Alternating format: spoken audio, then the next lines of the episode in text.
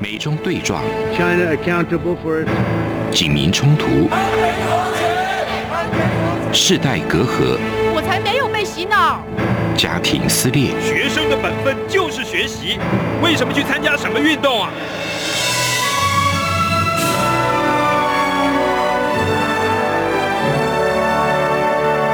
我们可以聊一聊吗？可以跟你说说话吗？我们聊聊好吗？我想好好跟你聊天。每周四晚上十点，由张明天跟大家聊聊天。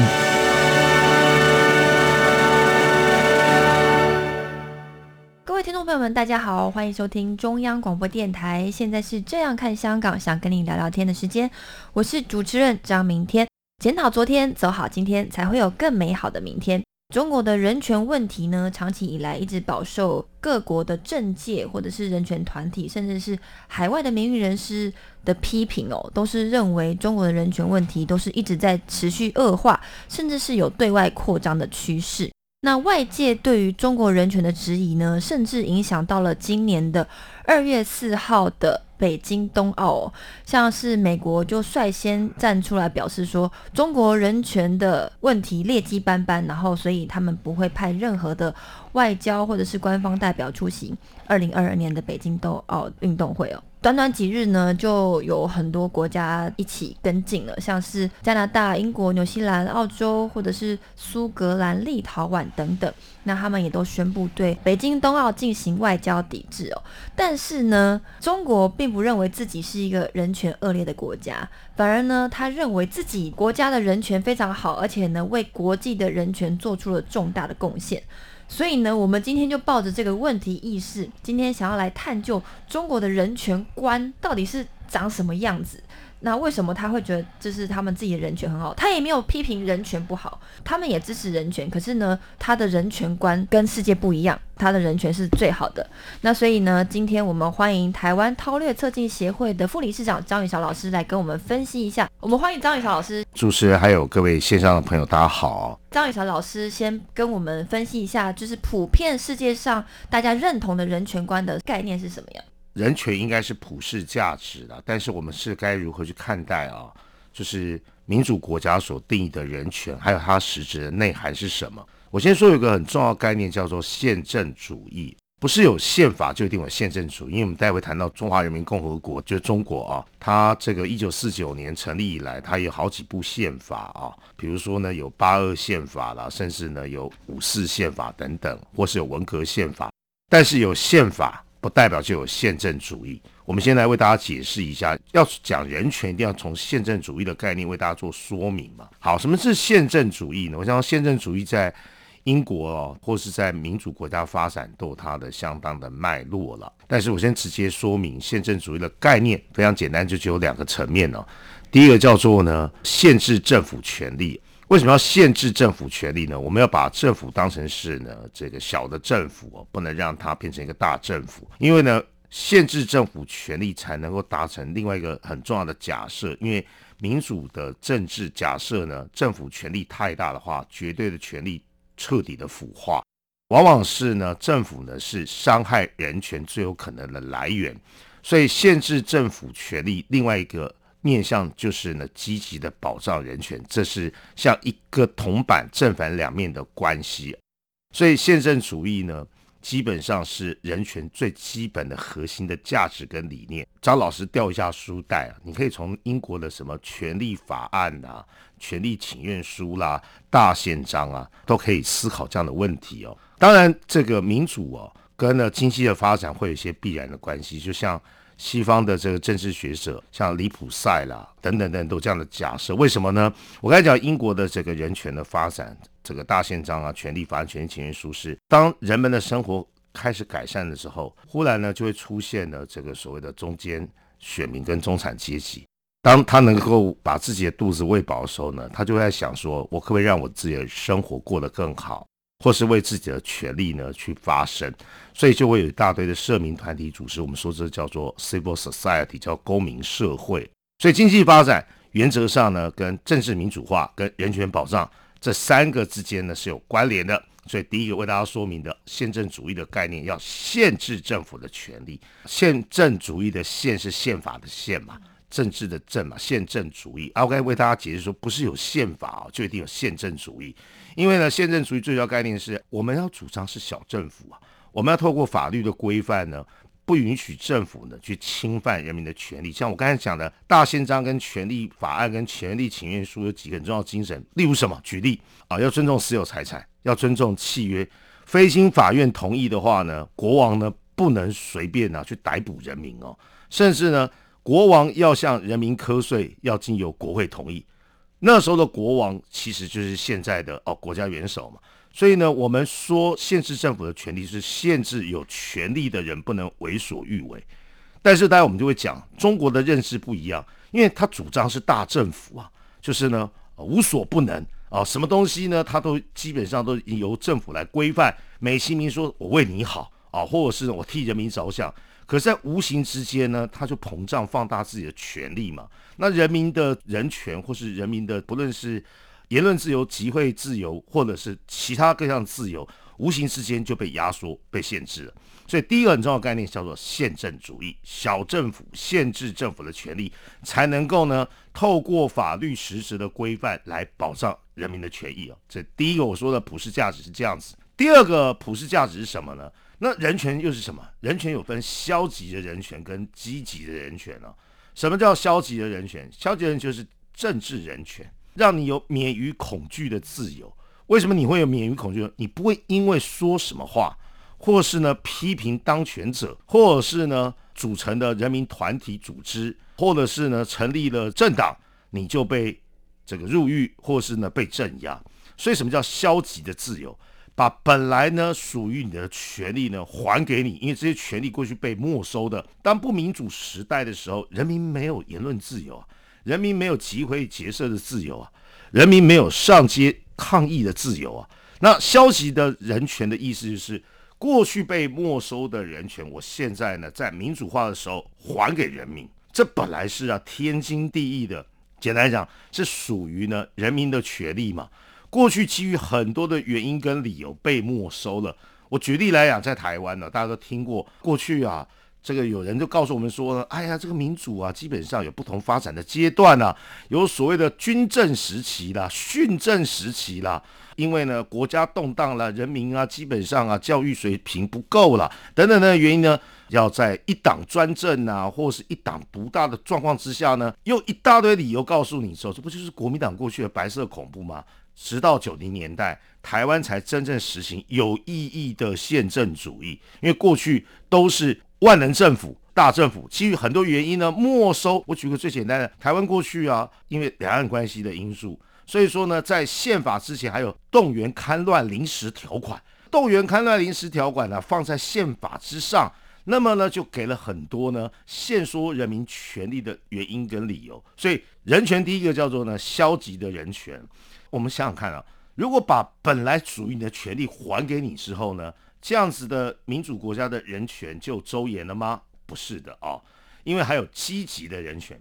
什么叫积极的人权呢？让你过得有尊严的生活，不是只有批评政府哦，不是说呢只有呢这个言论自由，不是说只有集会结社，这是本来属于你的权利嘛。那什么叫积极的人权呢？我们就说叫做社会人权、经济人权，或是呢相关的社会福利哦。我必须要让你过着呢有尊严的生活，不能歧视别人。举例来讲，像台湾这几年，不论是性别平等啊，或是呢族群平等啊，宗教信仰等等呢，这个基本上啊就已经叫做积极的人权了。甚至呢，基本上在法律程序之中呢，国家必须要让你在经济生活之中，或是呢在社会和谐之下，我刚才所说的。包含了健保啦，这些社会福利制度啦，免于被歧视啊。比如说，我们现在都叫原住民，过去要叫三包啊。那三包人家会觉得说，对于这原住民朋友来讲，你好像把我当成是另外的人。所以呢，人权有消极的人权，积极的人权，这是著名的德国法学专家耶林内克所做的定义。所以，综上所述，我们要了解是说，民主跟人权为什么是普世价值？它没有特殊性，虽然它有历史发展的脉络，它没有排他性，没有说民主哦或人权呢只归哪些人所有，或是呢在哪个阶段就不可以，或是呢作用在呢哪些身份上面呢，基本上就被压扁了，就不存在了。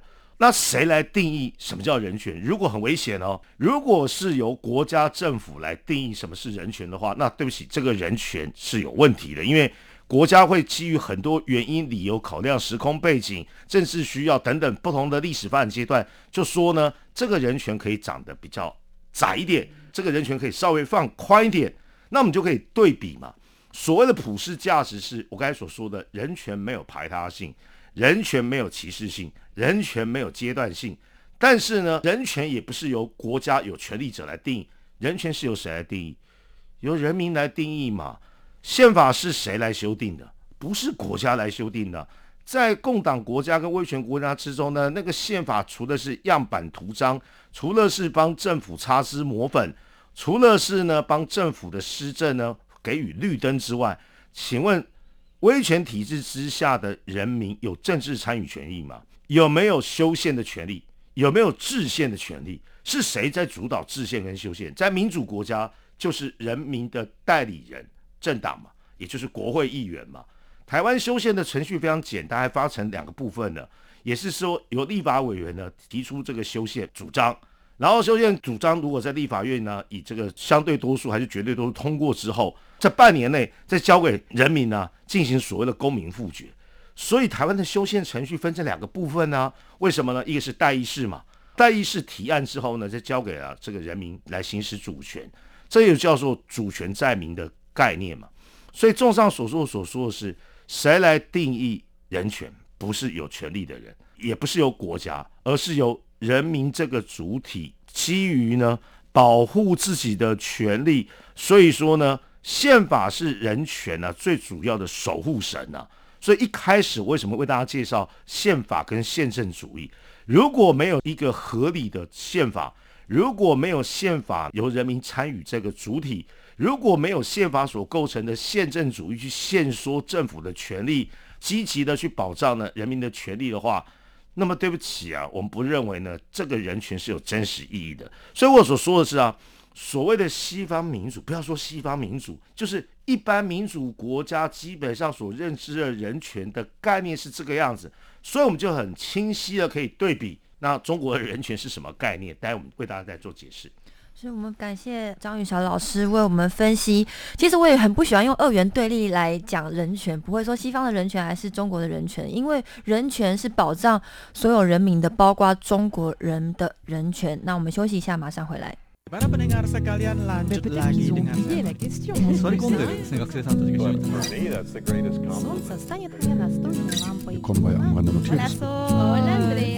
论你在世界哪个尽头，请你跟我这样做。Turn on your radio，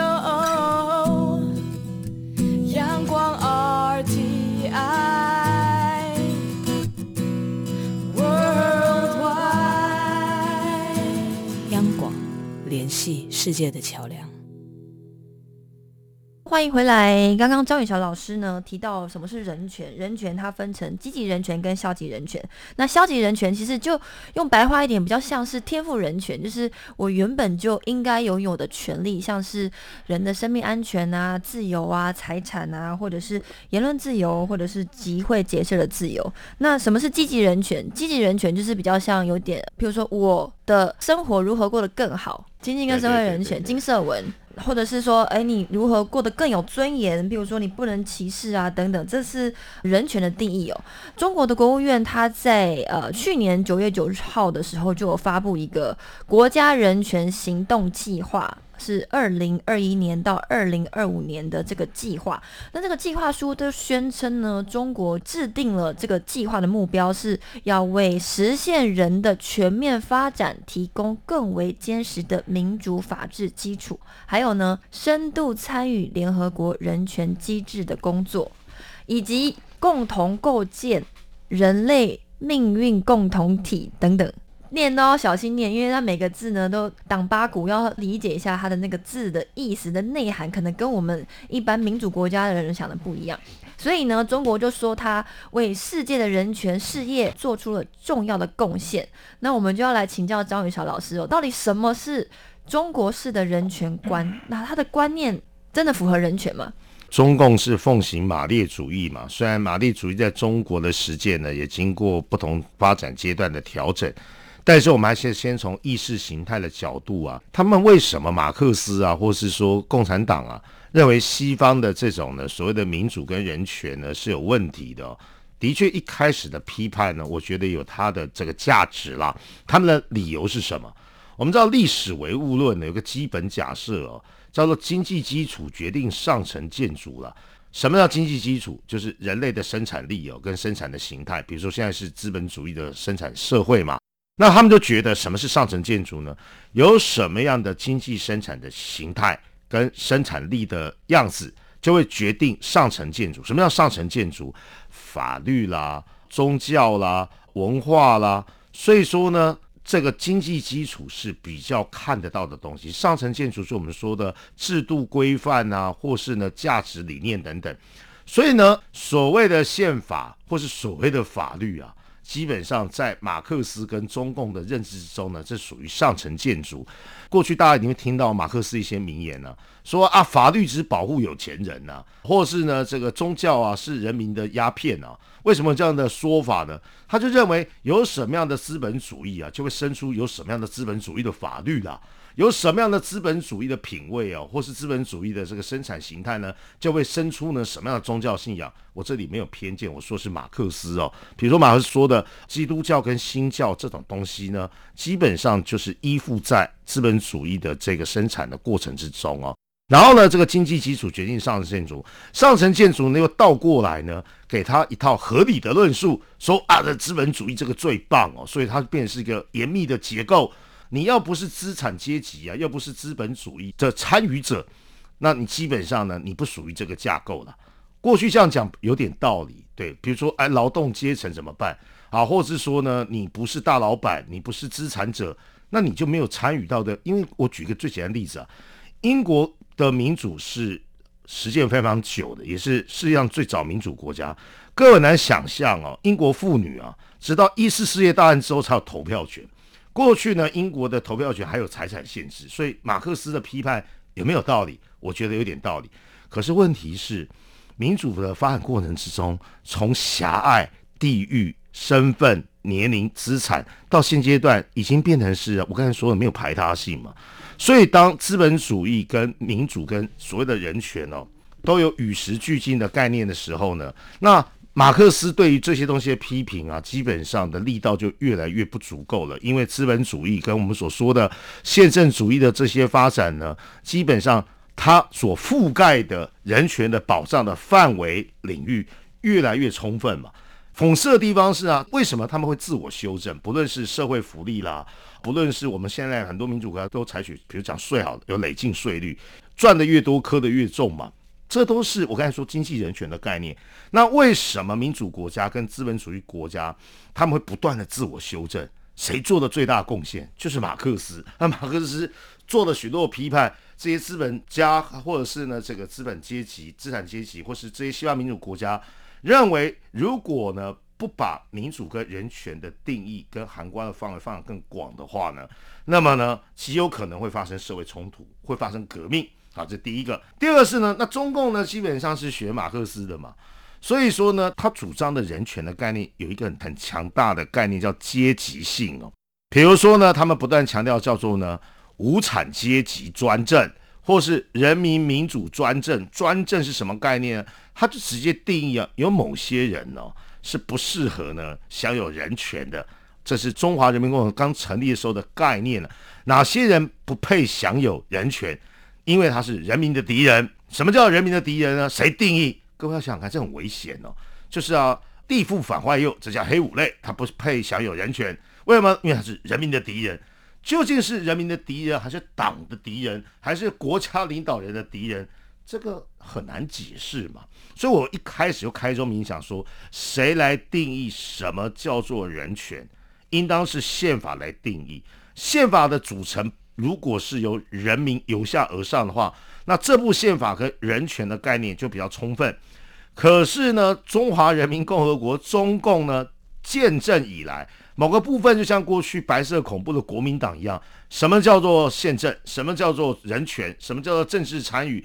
对不起，不是由下而上，因为我不准你啊有由下而上的权利嘛。他们会给了很多理由，因为呢，这个怕社会动荡，呃，人民的教育程度不足，等等等等等等等等。所以呢，对中国来讲，其实某个程度的类比，就好像过去台湾的白色恐怖，实行的动员戡乱的临时条款，它的人权就有狭隘性，就有排他性。为什么？威胁到国家、人民、社会安全这样的概念，在民主国家是人民透过正式管道、透过政党投票、透过人民的民主的选举，由下而上去定义何谓宪法、何谓人权。到目前为止，请问中国人民的人权重不重要？我觉得很重要。可中国人民根本没有权利啊，去参与定义什么叫做人权嘛？是谁来主导人权的定义？当然，刚才这个主持人念了这个具有中国特色的民主跟人权，讲的一定是冠冕堂皇嘛，一定没有问题嘛，而且要促进世界和平嘛，这一定都会对的。可是呢，请问是谁参与？连这句话，刚才说的那句话，恐怕是中国共产党中宣部所写出来的，或是呢，至少是中央委员会所决定出来的。可是中共的中央委员多少人？两百人呢？两百人能不能代表十四亿人？显然这就有很大的问题嘛。还有说政治参与去定义人权的角度上，第三个是什么？共产党，尤其是现在中共非常特别，特别是习近平提出中国梦之后，过去呢，他一定会告诉你啊，什么叫有中国特色？凡有原则必有例外。他会告诉你，我之所以不那么做的原因什么？他概括一句话叫做有中国特色。有中国特色什么意思呢？中国有好多不能跟人家长得一样的原因跟理由，比如说啊，经济发展还很落后啊，啊，我们的这个生产力还不够啊。用中共的语言来讲，叫做呢，有一个最大的矛盾是呢，人民日益增长的物质文化需要同落后生产力之间矛盾，这什么意思？我们想过得更好，可是我们的经济太落后了，所以在这个状况之下呢，以发展社会的生产力为优先啊，人民的政治参与再说。所以过去他还会遮遮掩掩的用有中国特色的帮自己不实行民主、不实现普世价值的原因擦脂抹粉。简单来讲，你们都是原则嘛，你们是普遍，你们是 universal。而我们之所以这个样子哦，是因为台语说“国不理中”啊，就是我们有很多呢不足以为外人道义的。你看，从改革开放以来，中共的十二大、十三大、十四大讲的语言都这样。有中国特色社会主义，社会主义初级阶段论，中国还处在社会主义的初级阶段而已啊，所以我们有什么资格跟人家长得一样呢？但历经了三四十年的改革开放，中国经济有没有成长？应该有吧，比改革开放进步很多了嘛。但是习近平最大的野心是什么？过去他会说我们是例外，你们是原则，你们是普遍啊，我们好特殊。现在习近平他这倒过来啊，要把中国这个特殊性告诉大家。对不起，我们这个才是原则，我们这种发展模式哦，基本上呢才是呢普世价值。简单讲，美国跟西方所主导的那一套，老共过去很多语言说那个叫做华盛顿共识，华盛顿 conscious，那是一套。现代化的模型，或是不论是经济啦或政治的现代化。有美国所主导那一套，还有呢中国所主导这一套，所以说呢这些后发展的国家呢，亚拉非第三世界的人呢，那你们就自己思考看看，那为什么亚拉非第三世界的国家都会喜欢或是都想要模仿中国这一套呢？道理很简单，经济现代化跟政治民主化这两者之间是没有关联的，请记得前面宇韶老师一开始为大家说的是。多数民主国家的认知跟人权的概念是，随着经济发展，你一定会带来政治民主化。过去很多人也假设中国会这样子，可是中国的民主跟人权示范一个很重要概念，什么？我可以很有钱，但是我也可以不给人民呢那样的政治参与的方式。我会在有限的或是我自己所定义的，比如说你看，我们有政党啊，可是这要做什么？中国共产党所领导之下的多党合作制啊，中国有八大民主党派嘛，啊，你说我们没有议会吗？我们有议会啊，我们有人大啊，我们也有政协啊，只是我们的人大跟政协选举的方式跟参与的方式跟你们不一样而已啊。还有呢，你说我们没有公共事务，有啊有有啊，我们有那个居委会啊，对我们还是有基层的讨论呢。但是你看，回到一开始所说的，在民主国家，所谓的人权，所谓的人民的这个权利等等，谁定义的？人民自己定义。所以我想说好笑的地方是啊，中国这几年一直在强调，而且这两个礼拜一强调说他有人权，然后他有生命权。为什么要讲生命权呢？我跟各位说啊，他把人权呢限缩在跟自己的定义的经济发展有关系啊。这个生命权呢，在讲具体一点，其实就是生存权。而这个生存权呢，就跟中国共产党所宣传的什么可持续的发展啊。或是呢，呃，社会保险的覆盖率啊，很狭隘的结合在一起。各位要想想看，我们刚才讲，就拿我所定义的积极的人权来对应呢，中国的所谓的生命权。那个生命权是告诉大家什么概念呢？只要你符合党的路线，只要呢你拥护党的政策，那么呢你就会在党所提供的经济社会的覆盖范围之中。你看，这是他的认知哦。前提是什么？你不能挑战，你不能呢颠覆，你必须要拥护，你就会享有你的权利。各位要想想看，这种荒谬哈！这些权利本来是你的，那为什么还要拥护它，它才会给你呢？所以消极的人权的概念被他抹掉了，积极人权的概念被他限缩了。所以我们再举最后的例子啊，就是为什么那时候要讲香港反送中或是送中条例？一个没有呢合理的司法程序正义的国家，然后呢要引渡港人直接到北京啊受审判，这样的事情在一般民主国家是不能想象的，因为我们有三级三审制度，有所谓的辩护人的制度，或者是说呢有所谓的呢举证责任，你要定人入罪的话，应当是由检方负担举证责任，当事人基本上都可以沉默不说一句话，这我们都知道这法律的程序问题。请问呢？最基本这样的概念，或是香港这几年的所谓对香港秩序，他说香港现在发展方面也很好，是因为有人呢闹事，有人呢这个挑战爱港人士治港的原则。所以我说结论非常简单啊！一开始为什么为大家讲所谓的宪政主义？我们就拿这个来做 ending。请问中国是有限政府还是万能政府？是小政府还是大政府？他们是大政府。现在在大政府之下，请问人权呢跟政治参与是谁定义、谁规范的？基本上还是党在做规定跟规范。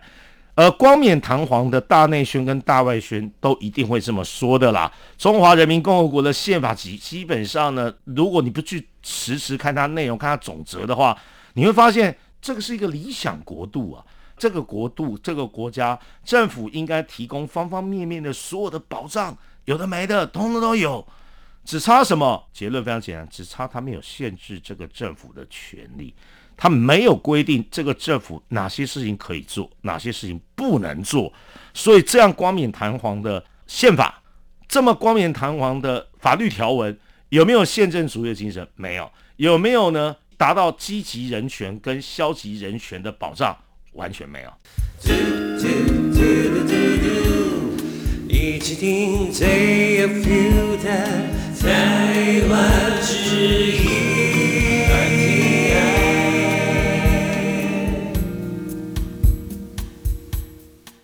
我们感谢张雨桥老师哦。其实海外各界人士在为中国人权发声的时候。他们可能就是用批评的方式啊，说中国人权说很不好。可是其实呢，如果中国的人权，中国政府因为这样子而改善的话，那真正受益的不是中国人自己吗？所以今天张雨桥老师所介绍的什么是中国人权观以及普遍的人权观的概念，介绍给大家参考。我们再一次感谢大家的收听，我们下回再会。